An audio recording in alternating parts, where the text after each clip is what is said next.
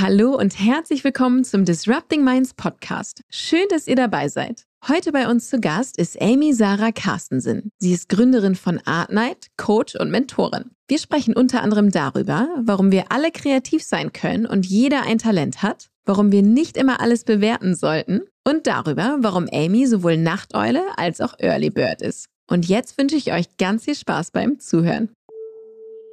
Disrupting Minds.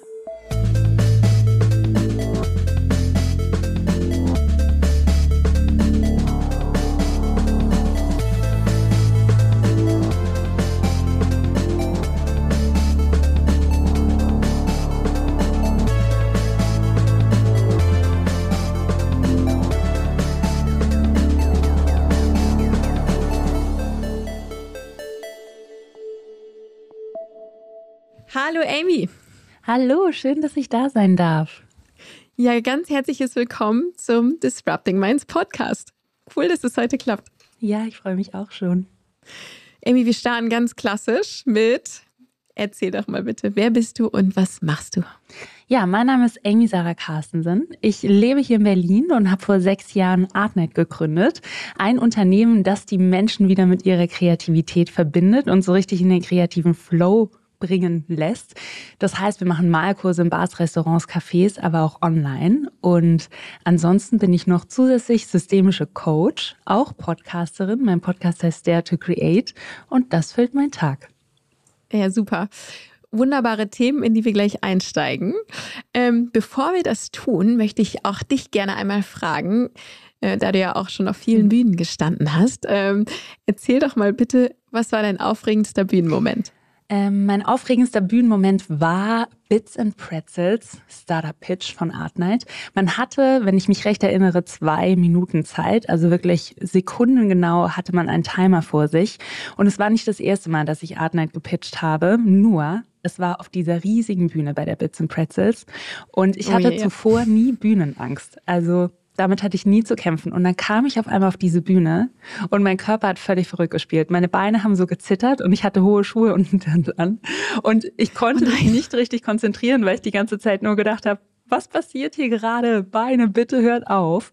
Und ich war so unfassbar nervös, weil dieser Raum so gefüllt war mit tollen Menschen und vor mir einfach unfassbar tolle Startups auch gepitcht haben und Gründer und Gründerinnen. Und das war so der Moment, wo ich so für mich gelernt habe, ich darf mich auch so ein bisschen drauf vorbereiten und nicht mich immer auf gut Glück verlassen, dass mein Körper auch mitspielt. ja, Oh wow, oh Gott, was für eine Situation. Und war das, äh, ging es dann irgendwann wieder oder wie äh, lief nee, es weiter? Es war der komplette Pitch über, stand ich da und habe nur gedacht, alle sehen, dass meine Beine zittern. Und es war einfach neu für mich. Bühnenangst ist ja, also Bühnenangst würde ich es gar nicht bezeichnen, sondern so eine gewisse Nervosität. Und eine gesunde Nervosität ist ja immer gut. Mhm. Und ähm, jetzt nehme ich mir immer so einen kurzen Moment nochmal Zeit, atme einmal durch und dann geht's los. Und haben das andere gemerkt? Ich glaube nicht. Sowas merkt okay. man ja oft immer nur selbst. Ja, ja, eben. Man denkt dann, aber es macht dann ja unter Umständen noch nervöser, weil man das Gefühl hat, alle anderen merken es. Ja, total. Nee, okay. aber ich, ich habe kein Feedback bekommen, dass die Beine gezittert haben. Aber für einen selbst fühlt sich immer doof an. Aber Augen zu und durch. Ich finde es immer toll, wenn man die Chance hat, auf einer Bühne zu stehen und seine Mission in die Welt tragen kann. Und deswegen sollte man jede Chance wahrnehmen. Deshalb an alle da draußen, wenn ihr Schiss habt, auf die Bühne zu gehen, Augen zu und durch, tief durchatmen und los geht's. Sehr toller Appell. Ganz genau, sehe ich exakt, äh, genauso unterschreibe ich. Amy, wir starten in unsere erste Kategorie. Brennstoff.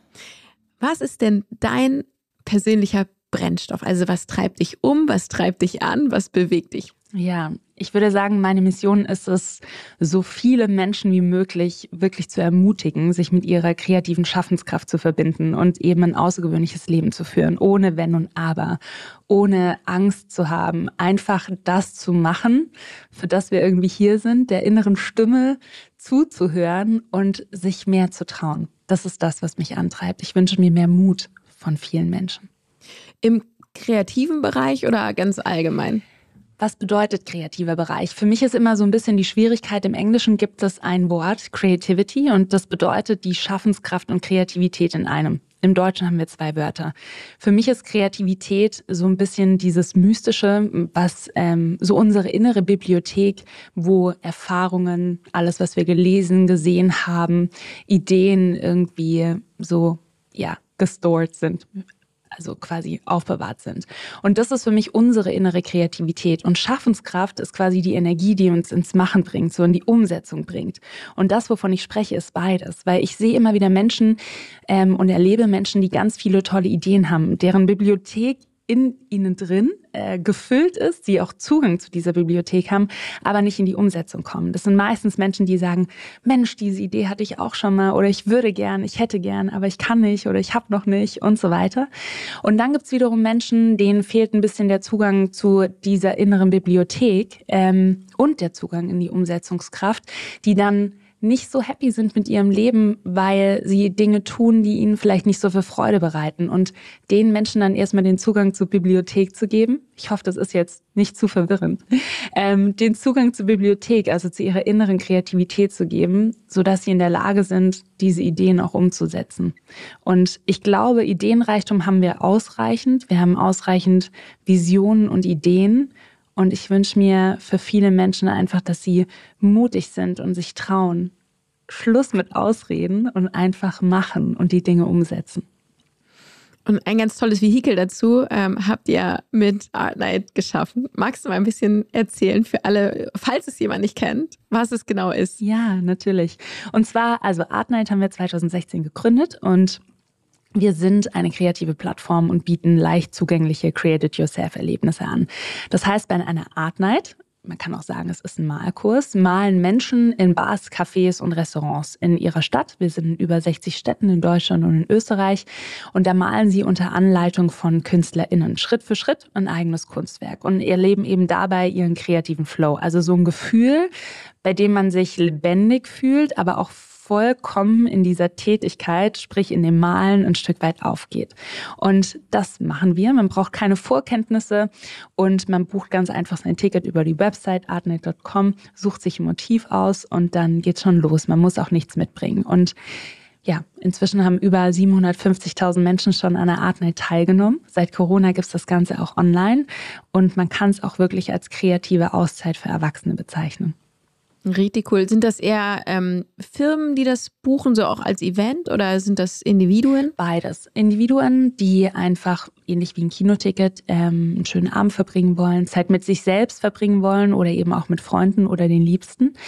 Aber auch Team-Events, also quasi B2B, wo wir ähm, ja, Team-Events verschiedenster Art machen, auch Junggesellinnenabschiede ähm, oder Geburtstage, alle Anlässe, zu denen man mal mhm. etwas anderes machen möchte.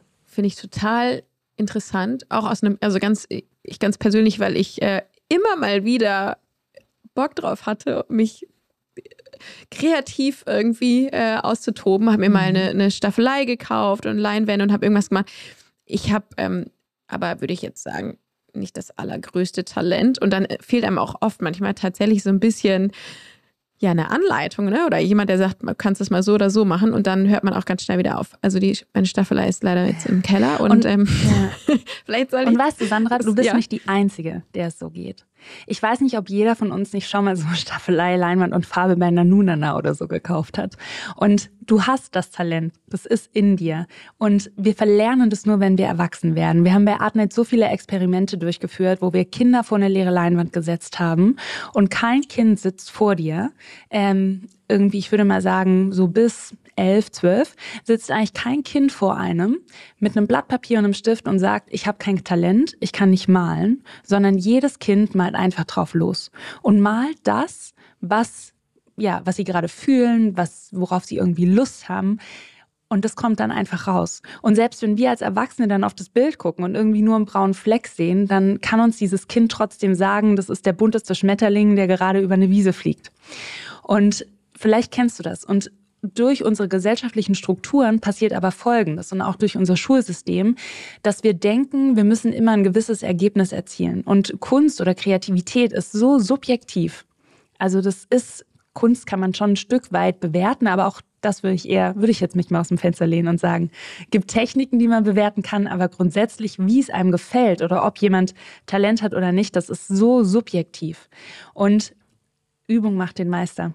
Das heißt, wenn wir uns die Zeit dafür nehmen, uns irgendwie zwei Stunden die Woche ein Date mit uns selbst oder unserem inneren Künstler ähm, zu erlauben, dann werden wir auch immer besser. Aber wir verlernen das und dann reden wir uns selber irgendwann mal ein, wir haben kein Talent, wir sind nicht kreativ, wir können nicht malen. Das ist aber Bullshit.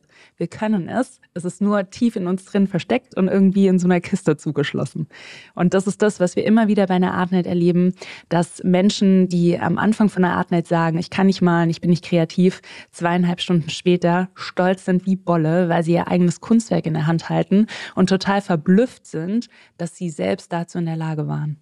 Ich finde das einen ganz spannenden Aspekt, vor allen Dingen auch, was du ähm, anfangs sagtest, ne? Dieses muss man immer etwas machen, also wie jetzt zum Beispiel ein mhm. Bild malen, kann man das nur machen, wenn man es gut kann? Also das ist ja ohnehin die Frage, ne? Wir malen ja nicht ein Bild, weil wir der nächste Picasso werden wollen oder den Anspruch haben, dass wir das teuer verkaufen, sondern der, man macht es ja wahrscheinlich vor allen Dingen, weil es einem Spaß macht. Und dann bremst man sich als Erwachsener eher, indem man sagt, nee, ich kann das nicht gut genug. Richtig. Wir müssen immer Ergebnisse produzieren recht. und wir müssen immer Ziele verfolgen. Und deswegen ähm, auch in meinen Coachings oder Mentorings rate ich meistens den Menschen, und das ist auch das, was wir bei Artmec machen, sich die Zeit zu nehmen und wenn man mal anfängt, auch nicht sich zu sagen, ich muss das jetzt irgendjemand zeigen oder so, sondern du machst das einfach nur für dich.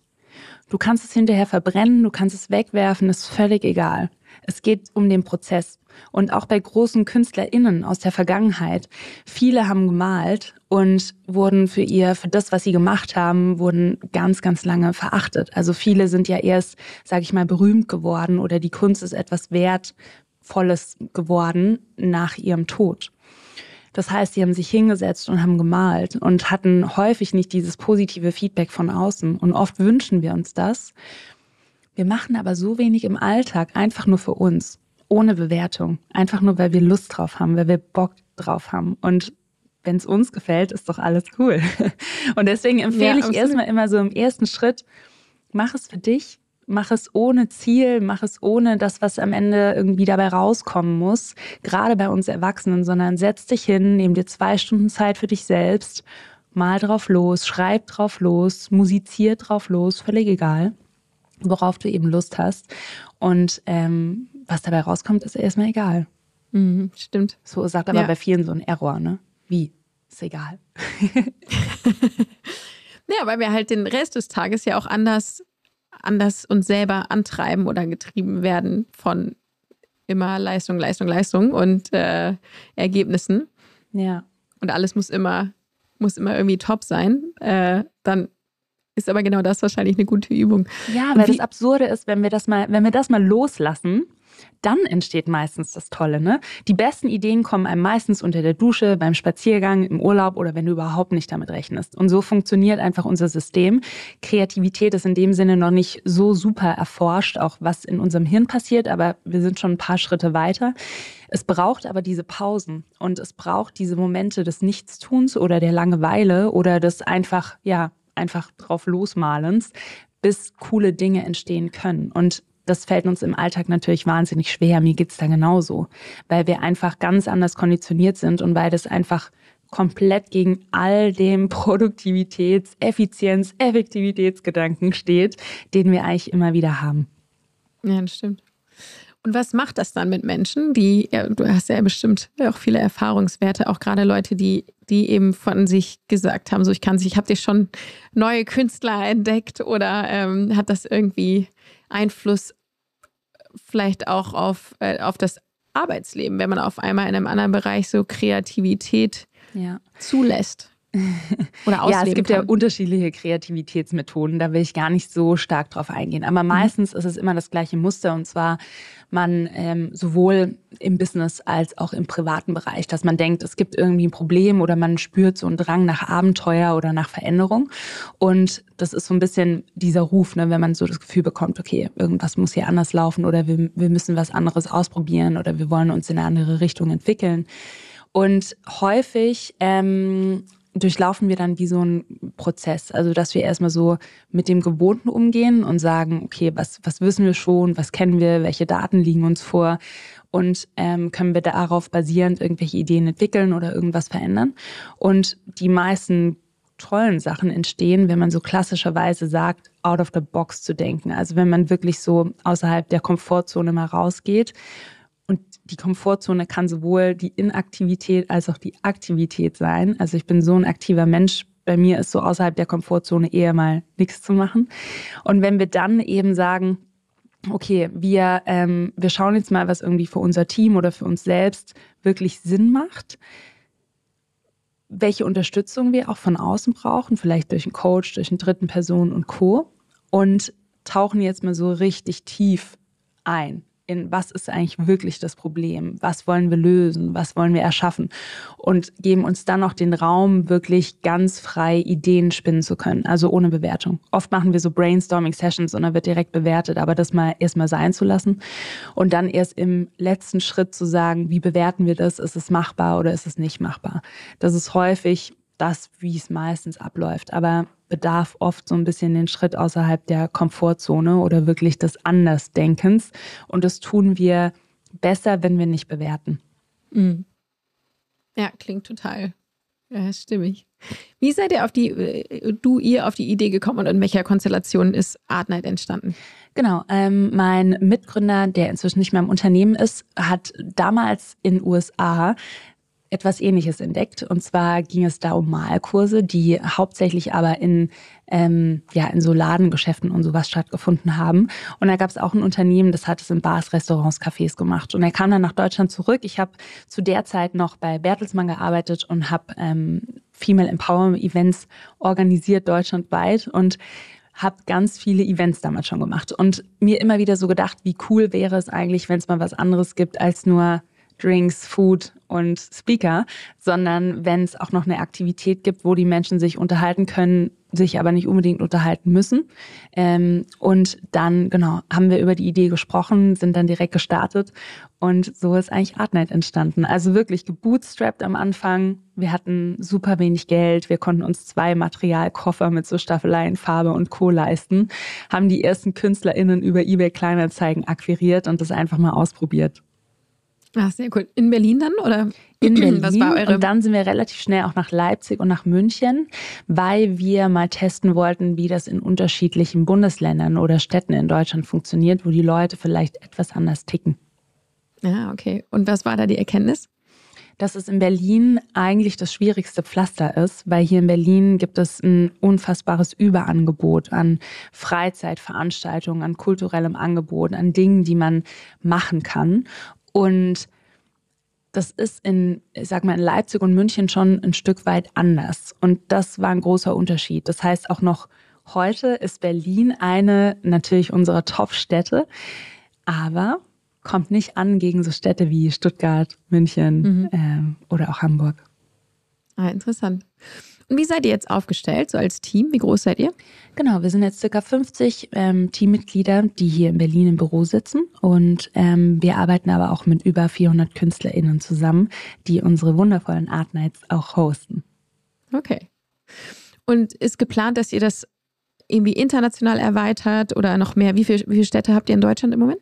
Über 60. Wir waren vor Corona in ähm, insgesamt fünf Ländern und durch oh. Corona und die Restriktionen, dadurch, dass sie in jedem Land anders waren, sogar in Deutschland, in jedem Bundesland, haben wir uns dann wirklich sehr stark auf Deutschland und Österreich konzentriert und wir bereiten uns jetzt aber schon wieder auf die Internationalisierung vor.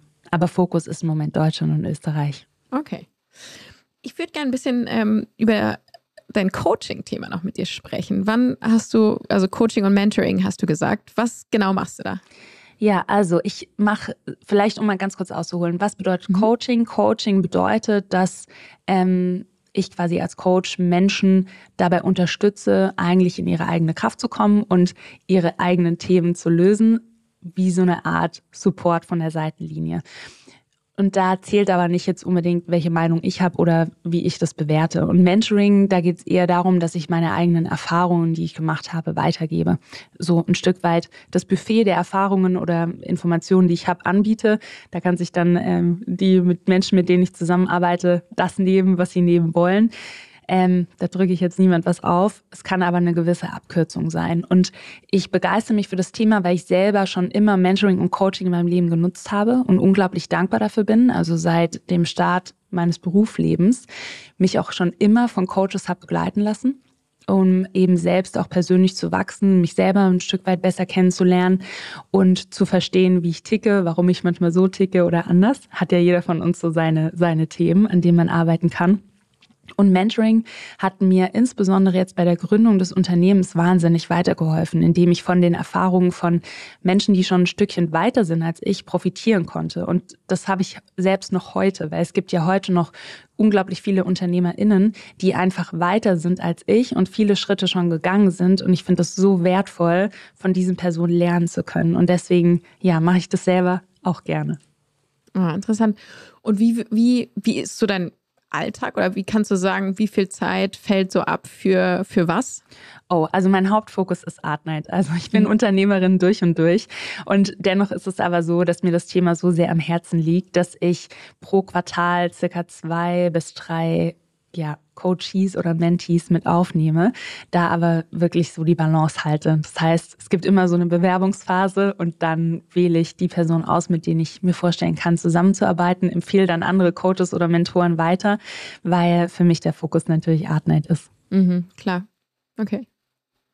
Ähm, dein Podcast hattest du vorhin ganz kurz angesprochen. Ja. Erzähl mal was darüber. Was ist das für ein Format? Ja, und zwar ist es ein wöchentliches Podcast-Format, in dem ich teilweise Solo-Folgen mache und viel natürlich über das Thema Unternehmertum, Leadership, Kreativität und Persönlichkeitsentwicklung spreche indem ich aber auch mit spannenden Persönlichkeiten Interviews mache. Ähm, und durch die Bank weg war jetzt beispielsweise zu Gast Benedikt Bösel, der ist Landwirt, oder ähm, Politiker Joe Cialo, eine Gründerin, Kathi Ernst oder auch eine Musikerin, vielleicht besser bekannt als Elisabeth Furtwängler-Kerfor, war letzte Woche im Podcast und versucht da so einen ganz bunten Mix an Themen auch ähm, und Personen aufzugreifen. Der Fokus liegt aber auch darauf, die Themen Kreativität, Schaffenskraft. Also wie kommst du eigentlich wirklich dazu, das endlich zu tun, worauf du Lust hast. Deswegen mhm. heißt auch der Podcast Dare to Create. Also sei mutig, das zu erschaffen, was in dir schlummert. Ja, ganz tolles Format. Also an alle reinhören. Eine große Empfehlung. Ich würde sehr gerne mal ein bisschen so deinen Werdegang mit dir besprechen. Wo bist du erstmal geboren und aufgewachsen? Also ich bin aufgewachsen, geboren im Schwabeländle und Ach, das hört man gar nicht. habe ich mir abtrainiert ich kann aber auch jetzt Schwäbisch schwätzen. Wir können den ganzen Podcast auf Schwäbisch machen. Kein Problem. Verstehen kann ich es, mitmachen oder schwierig. ja. Also, ich bin in Süddeutschland aufgewachsen. Meine Mama ist Kanadierin. Ähm, mein Papa ist Deutscher. Meine, ähm, genau, ich bin mit meiner Mama groß geworden, aber immer auch in Kontakt mit meinem Papa. Meine Mama hatte damals eine Kneipe, die hieß Oldie Mühle. Da, ähm, also so eine richtige Dorfkneipe. Da bin ich cool. erstmal aufgewachsen. Und ähm, Bierzapfen kannst du. Bierzapfen kann ich, ja. ja, viel, viel auf jeden Fall erlebt, weil meine Eltern beide Unternehmer sind. Und ähm, jetzt aber nicht so, sag ich mal, typische Startup-Unternehmer, wie man sich das vorstellt, sondern ich sag mal noch so so handfeste, gescheite Unternehmer. Meine Mutter hat heute, was Richtiges. ja, meine Mutter hat auch viel ausprobiert, auch mein Papa. Meine Mama hat jetzt heute ein Reinigungsunternehmen in Süddeutschland und mein Papa ähm, ist in der Schweiz und in London und hat ein Unternehmen, das sich mit Tunnelbau beschäftigt. Und die beide sind immer ihren Weg gegangen und für mich war das ganz furchtbar. Also ich war wirklich ein sehr konservatives Kind und habe meine Eltern immer so ein bisschen als ähm, verrückt wahrgenommen. Heute würde ich das anders sehen, aber waren mir unglaublich peinlich. Ich habe mir immer gedacht, könnt ihr nicht so sein wie die Eltern von der Lisa oder von der Jasmin und irgendwie beim Bosch arbeiten ne, oder äh, sonst was machen. Und das fand ich immer ganz furchtbar. Deswegen habe ich immer gesagt, ich werde alles in meinem Leben machen. Ich werde niemals Unternehmerin werden. Punkt. Ah. Ähm, und dann habe ich für mich entschieden, als ich so Teenager war, habe ich mich mit verschiedenen Berufen auseinandergesetzt und mich hat alles in der Wirtschaft damals so interessiert. Und dann habe ich so gesagt, gut, ich werde einfach DAX 30 Vorstand. Angestellt, ähm, ich kletter die Karriereleiter hoch in so einem Konzern, das ist mein Job, das ist sicher. Ich wohne an einem Ort und ähm, so wie ihr lebt und diese Achterbahnfahrt des Unternehmertums, never ever mache ich das. Und den Weg bin ich dann auch erstmal gegangen. Das heißt, ich war erstmal auf der Realschule, ähm, weil ganz absurderweise konnte ich damals nicht aufs Gymnasium, weil meine Mutter alleinerziehend war. Das waren irgendwie noch andere Zeiten. Zum Glück hat sich das heute verändert. Dann war ja. ich auf dem Gymnasium, habe Abi gemacht ähm, und habe dann erstmal ein duales Studium gemacht bei Canon, habe Drucker verkauft. Das war auch eine gute Schule. Bin dann zu Axel Springer gewechselt als Werkstudentin, habe meinen Master gemacht, ähm, den relativ zügig dann abgeschlossen, weil ich dann dachte, äh, Anfang 20, ich mache eine Karriere natürlich mit irgendwas mit Medien. In, sorry, in Berlin war das dann in schon? In Berlin war das dann mhm. schon, genau. Mein Master habe ich in ähm, Wirtschaft Wirtschafts- und Politikwissenschaften noch gemacht. Und dann bin ich von Axel Springer, so wie man das macht in der Medienlandschaft, zu Bertelsmann gewechselt. ähm, wenn man, sage ich mal, Karriere in Medienkonzernen machen möchte, dann gibt es so die Top 5, ähm, wo man irgendwie hinwechseln kann. Und war dann im Bertelsmann bei Bertelsmann in Gütersloh, habe dann dort im Business Development angefangen und dann relativ schnell die Chance bekommen, ich würde mal sagen, als Intrapreneur eine Plattform für Schüler aufzubauen, die sich mit Berufsorientierung befasst hat. Und dafür war ich unglaublich dankbar. Ich hatte eine wahnsinnig tolle Chance, da sehr schnell sehr viel Verantwortung zu übernehmen und eben mit Mitte 20 schon ein großes Team zu leiten ähm, innerhalb des Konzerns. Und in dieser Rolle damals habe ich ein Coaching gemacht. Und damals hieß es so, das war irgendwie so ein Female Empowerment Coaching, wo Frauen aus Top ähm, Top-Unternehmen zusammengebracht wurden in Führungspositionen. Und unterm Strich war das aber gar nicht so ein Frauennetzwerk-Thema, sondern da ging es wirklich coachingmäßig zur Sache. Und da habe ich dann für mich so richtig mal gemerkt. Und ich glaube, wenn man so über Mitte 20 hinaus ist, man hat so einen Moment in seinem Leben, wo man sich so denkt, shit, ich bin meinen Eltern doch viel ähnlicher, als ich jemals dachte. Diesen Aha-Moment hat jeder im Leben. Wenn du ihn als Zuhörer noch nicht hattest, dieser Moment wird kommen. Man erwischt sich irgendwann mal dabei. Und ich habe dann für mich wirklich so festgestellt, okay, in mir drin, ich bin so ein Entrepreneurherz oder habe so ein Entrepreneurherz und das, was ich eigentlich möchte, ist ein Unternehmen gründen. Und das, was ich eigentlich möchte, ist diese Achterbahnfahrt. Und ähm, damit habe ich natürlich auch meine Chefs damals ein bisschen wahnsinnig gemacht, weil ich schon immer ein bisschen eigenwillig auch war die mich aber mir die Chance gegeben haben, unglaublich viel zu lernen. Und die Schule war auch echt toll. Und dann habe ich mich eben entschieden, ähm, mit 27 meinen Konzernjob an Nagel zu hängen und der war sehr komfortabel. Und dann, ja, kurze Zeit später stand ich in den U-Bahnhöfen hier in Berlin, habe Flyer verteilt für Malkurse und habe wieder von ein paar hundert Euro im Monat gelebt. Wow. Ja, Chapeau. Und ich nehme an, du möchtest nicht zurück. ähm, ich sag mal niemals in das nie. Klassische, also ich in finde, das klassische Angestellten-Dasein. Das würde ich gar nicht so sagen, sondern in meiner aktuellen Lebensphase fühle ich mich sehr wohl mit dem, was ich mache. Ich bin aber immer sehr vorsichtig zu sagen, niemals nie, weil ähm, alles hat seine Vor- und Nachteile. Also unternehmerisch aktiv zu sein, bringt auch Nachteile mit sich. Angestellt zu sein, bringt sicherlich auch Nachteile mit sich. Und man muss sich immer überlegen, in welcher Phase meines Lebens befinde ich mich gerade und was fühlt sich richtig an. Und ich bin unglaublich dankbar, dass ich beide Welten kennenlernen durfte ähm, sowohl, sage ich mal, eher ein mittelständisches Unternehmen in meiner Ausbildung und meinem Studium, als auch die Welt der Konzerne. Und ich wünschte mir, dass beide Welten noch viel mehr voneinander lernen, weil ich glaube, es würde beiden Welten sehr gut tun. Ja, definitiv. Definitiv. Es ist ja oft so auch Generation, über generationenübergreifendes äh, Miteinander und Lernen spricht. Also ich glaube immer alles, was so, was so Gegensätze auch zusammenbringt, ist immer für alle Seiten bereichernd. Definitiv, ja. Und man lernt vor allem auch so viel. Also, ähm, ja, um da nochmal so zurückzukommen, ich glaube, das, was ich von meinen Eltern gelernt habe, was für mich am wertvollsten war, war keine Angst davor zu haben, immer wieder bei Null anzufangen.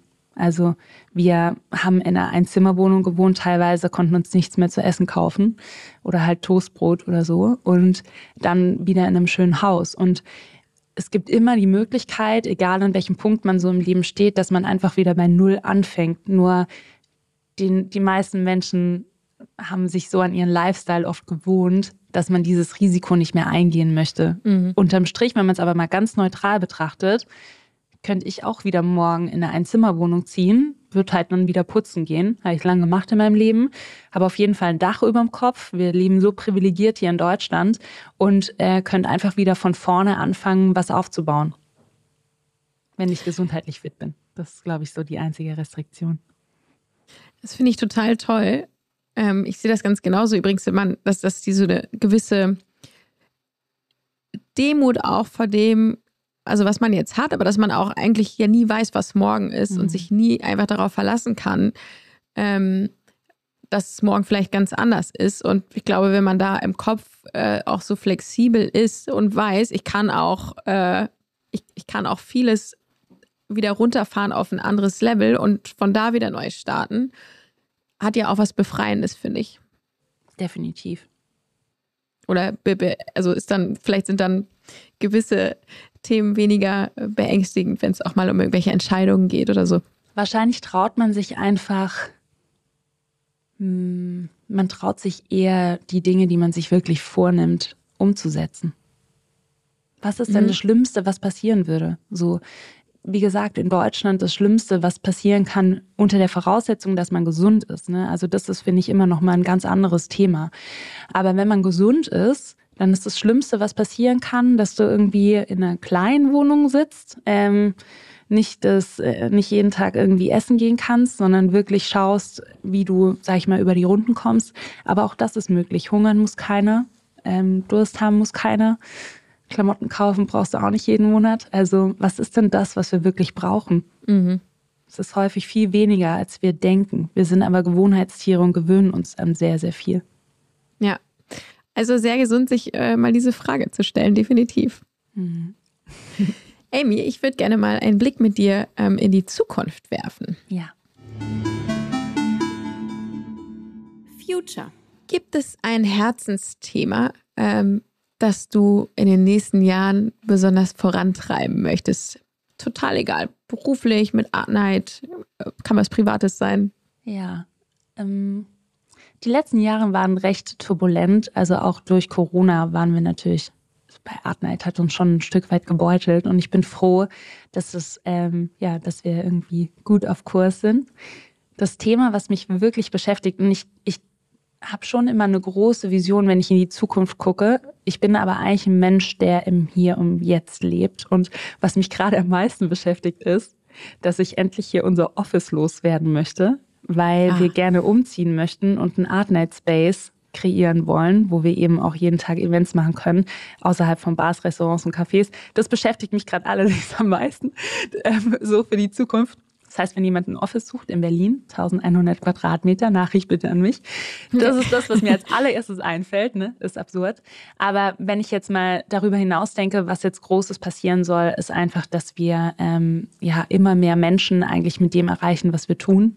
Ähm, weil ich unsere Mission liebe, weil das Produkt wahnsinnig toll ist, weil wir dadurch auch KünstlerInnen und ihr Talent unterstützen können. Und ja, dass ich mir einfach wünsche, dass wir mutiger sind und weniger Angst haben das ist schon was, was ich versuche mit allem, was ich tagtäglich tue. Das heißt, der Podcast, Coaching, Mentoring bei Art Night, einfach versuche umzusetzen in meiner kleinen Welt und ja, bei den Menschen, auf die ich Zugriff habe. Mhm. Hast du privat eine Bucketlist oder eine im Kopf? Muss keine geschriebene sein. Irgendwas, keine Ahnung, Reiseziele, Sachen, die ja, du machen willst? Habe ich immer. Also, was ich gerne ah, machen ah, cool. wollen würde, das mache ich jetzt bald, ist ein ähm, Schweigeretreat ich rede unglaublich gerne und auch viel. Und ich habe mir das die letzten Jahre immer mal wieder überlegt, ob ich mal so eine Woche, kann man ja in einem Kloster machen, ne? wo man dann nichts, mhm. kein Device hat, nichts spricht. Da habe ich echt ein bisschen Schiss vor. Da freue ich mich aber auch schon drauf.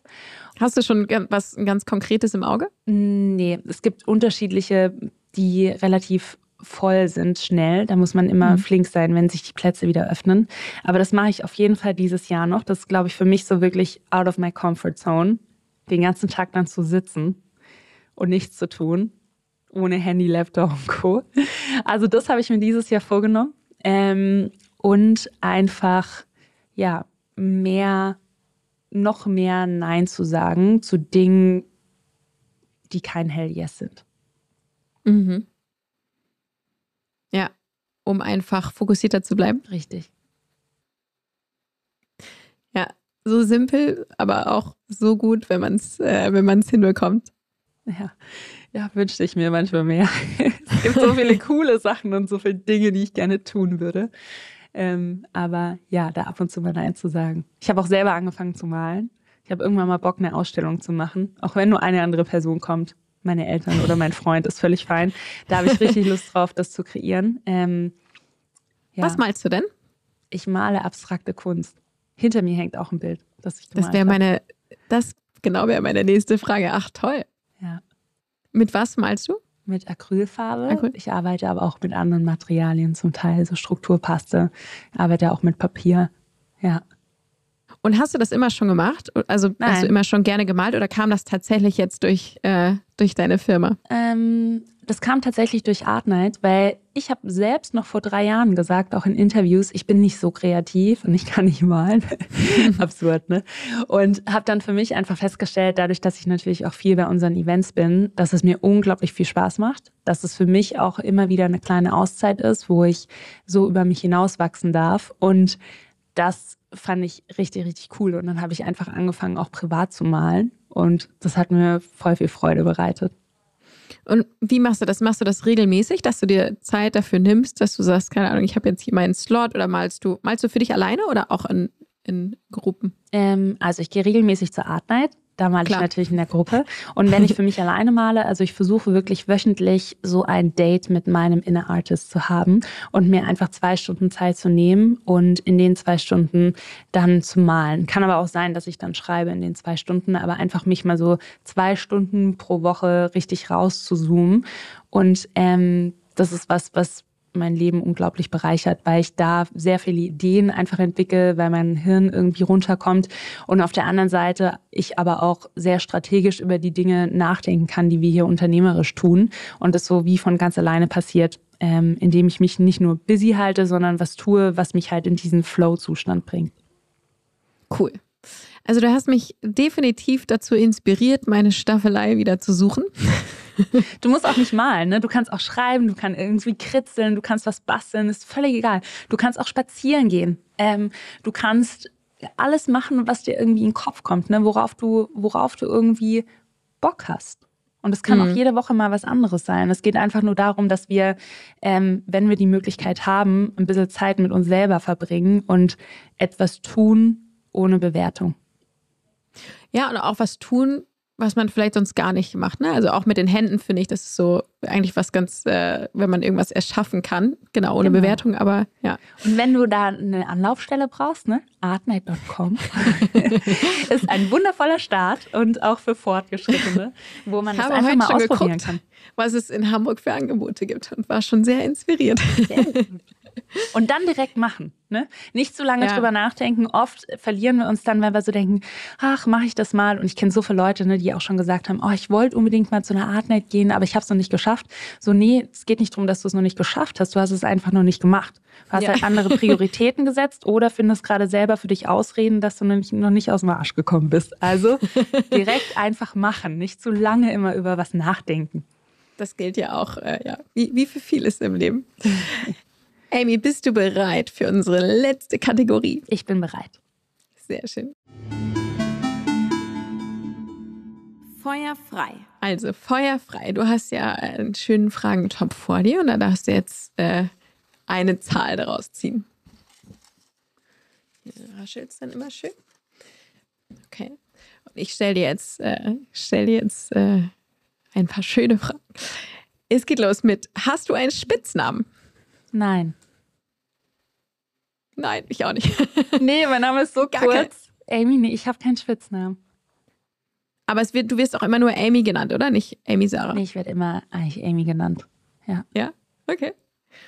Nächste Frage.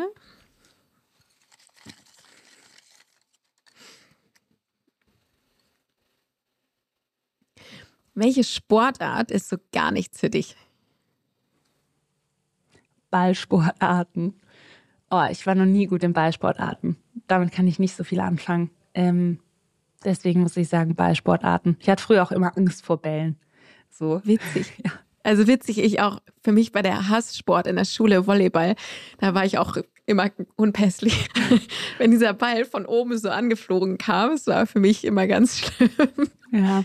ja, ich bin dann immer so ein Mensch, wenn ich irgendwie was nicht kann, ich will es dann unbedingt können. Ich bin dann auch damals in Volleyballverein eingetreten, ne, weil ich mich so richtig damit konfrontiert habe. Und wow. Irgendwann mal habe ich festgestellt, boah, ich zwinge mich wirklich in dieses Training zu gehen. So richtig, ähm, ja, Freude bereitet es mir nicht. Das hat dann auch dazu geführt, dass ich einfach nicht besser wurde. Und mhm. dann habe ich es einfach irgendwann mal gelassen und gesagt, okay, das ist es vielleicht nicht. Gibt ja genug andere Sportarten. Ja, total. Machst du irgendwas anderes? Mm. Ja, bei Sport ist es so, dass ich unglaublich gerne neue Dinge ausprobiere. Ich habe jetzt für mich so ganz neu entdeckt, das nennt sich Barré. Ich weiß gar nicht, wie man das beschreibt. Das ist irgendwie so eine Mischung aus ähm, Yoga, Krafttraining mit dem eigenen Körper und auch so ein mhm. Mini-Hit-Training, aber ohne völlig auszurasten. Also das finde ich richtig cool, ähm, insbesondere so morgens, um in den Tag zu starten. Das macht mir viel Spaß. Ähm, und dann ja, probiere ich einfach mal gerne neue, neue Dinge aus. Ja, sehr gut. Also nächste. Wer ist der Held deiner Kindheit? Oder die Heldin natürlich. Oh, wow. Ich finde es schön, dass es Held ist und nicht Vorbild. Ähm, ja, äh, das finde ich äh, interessant, dass du das sagst. Und tatsächlich kann man da einen größeren Unterschied machen. Ja. Definitiv. Held ist, Held ist cooler, oder?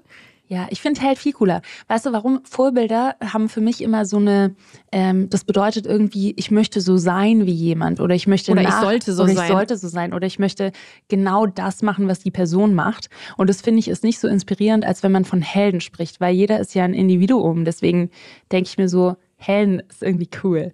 Ähm, Held meiner Kindheit, definitiv auf jeden Fall auch meine, äh, meine Mama, auch mein Papa. Und dann, wenn ich so drüber nachdenke, auch so Pippi Langstrumpf. Weil ich immer cool fand, dass sie so mutig ist und Dinge gemacht hat, ähm, wo man erst so dachte, ist ein bisschen verrückt. Oder da kann die das überhaupt und sie konnte es immer und ist auch immer damit durchgekommen. Ja, stimmt. So, die nächste. Bist du ein Morgenmensch oder eher eine Nachteule? Je nachdem, wie ich meine Routine gestalte. Ich merke so für mich, ähm, wenn ich halt früh ins Bett gehe und das wirklich regelmäßig so mache und dann stehe ich unglaublich gern früh auf, weil da alles noch so ruhig ist und weil ich es dann auch schaffe, ähm, morgens schon viel wegzuarbeiten, bevor der Trubel irgendwie im Büro losgeht. Deswegen genieße ich die Zeit morgens sehr. Es passiert aber auch häufig, dass ich abends nochmal so richtig in Flow komme. Also wenn man eigentlich so denkt, jetzt bin ich müde, jetzt könnte ich ins Bett und wenn ich dann mir den Laptop schnappe, dann absorbiert es mich total und dann kann es sein, dass ich wirklich nochmal drei, vier Stunden unfassbar konzentriert Dinge abarbeiten kann und Konzepte irgendwie ausarbeite. Und deswegen kann ich es gar nicht so genau sagen. Kommt immer so ein bisschen drauf an. Okay. So, schon die letzte Frage heute.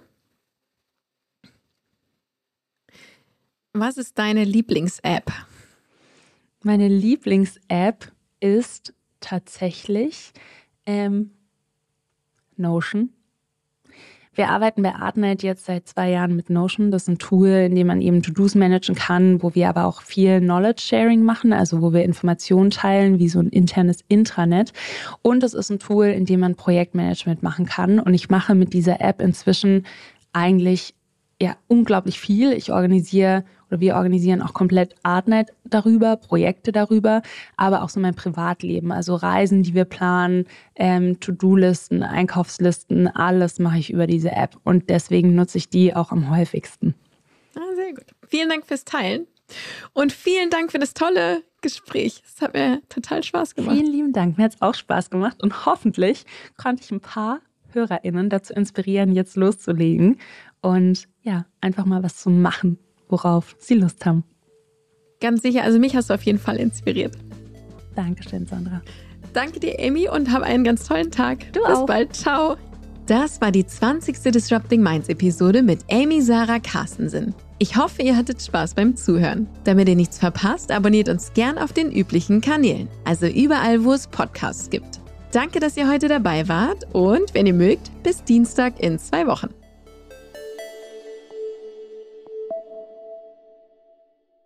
Dieser Podcast wird produziert von Podstars bei OMR.